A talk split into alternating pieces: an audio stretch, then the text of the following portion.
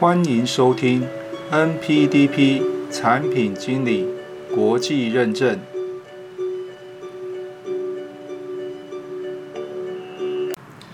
Hello，各位朋友，大家好。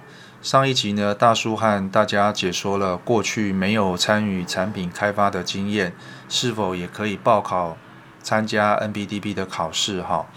那么今天呢，大叔要和大家说明的是，那如果目前的身份是待业中哈，或者是学生的身份哈，那是不是也可以参加 NPTP 的考试哈？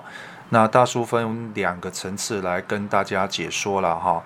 那么第一个呢，就是说呃，在之前的这个说明里面呢，大叔有提到这个 NPTP 的报考资格哈。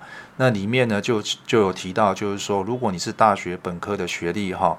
过去有两年以上的工作经验哈，那不管你现在的状态是怎么样，其实都可以报考这个 NPDP 的这个考试哈。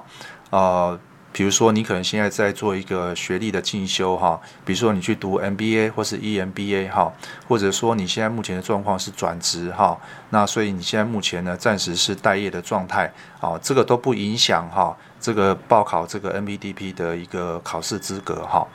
好，这是第一种情况。那第二种呢，是说，如果你目前呢是没有任何工作经验的哈，货真价实就是一个学生的身份哈，那么依然可以以学生的身份来报考 NBDP 哈。但是呢，PDMA 这边有一个但书，就是说，你一旦考取这个 NBDP 证照之后呢，啊，你获得的是一张这个暂时的证书哈，就是 probation 的证书哈。那你必须在获取两年工作经验之后呢。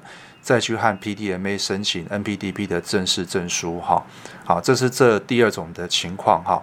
那么以上呢是大叔呢今天呢对于呢啊，如果是待业中或者是学生身份是否可以参加 NPDP 考试的一个解说了，哈。那么如果你有其他的问题的话呢，欢迎留言来跟大叔讨论一下。那觉得这样的方式还不错的话呢，记得关注或者是给大叔一个赞。那么今天的解说呢，就到这个地方喽，谢谢大家。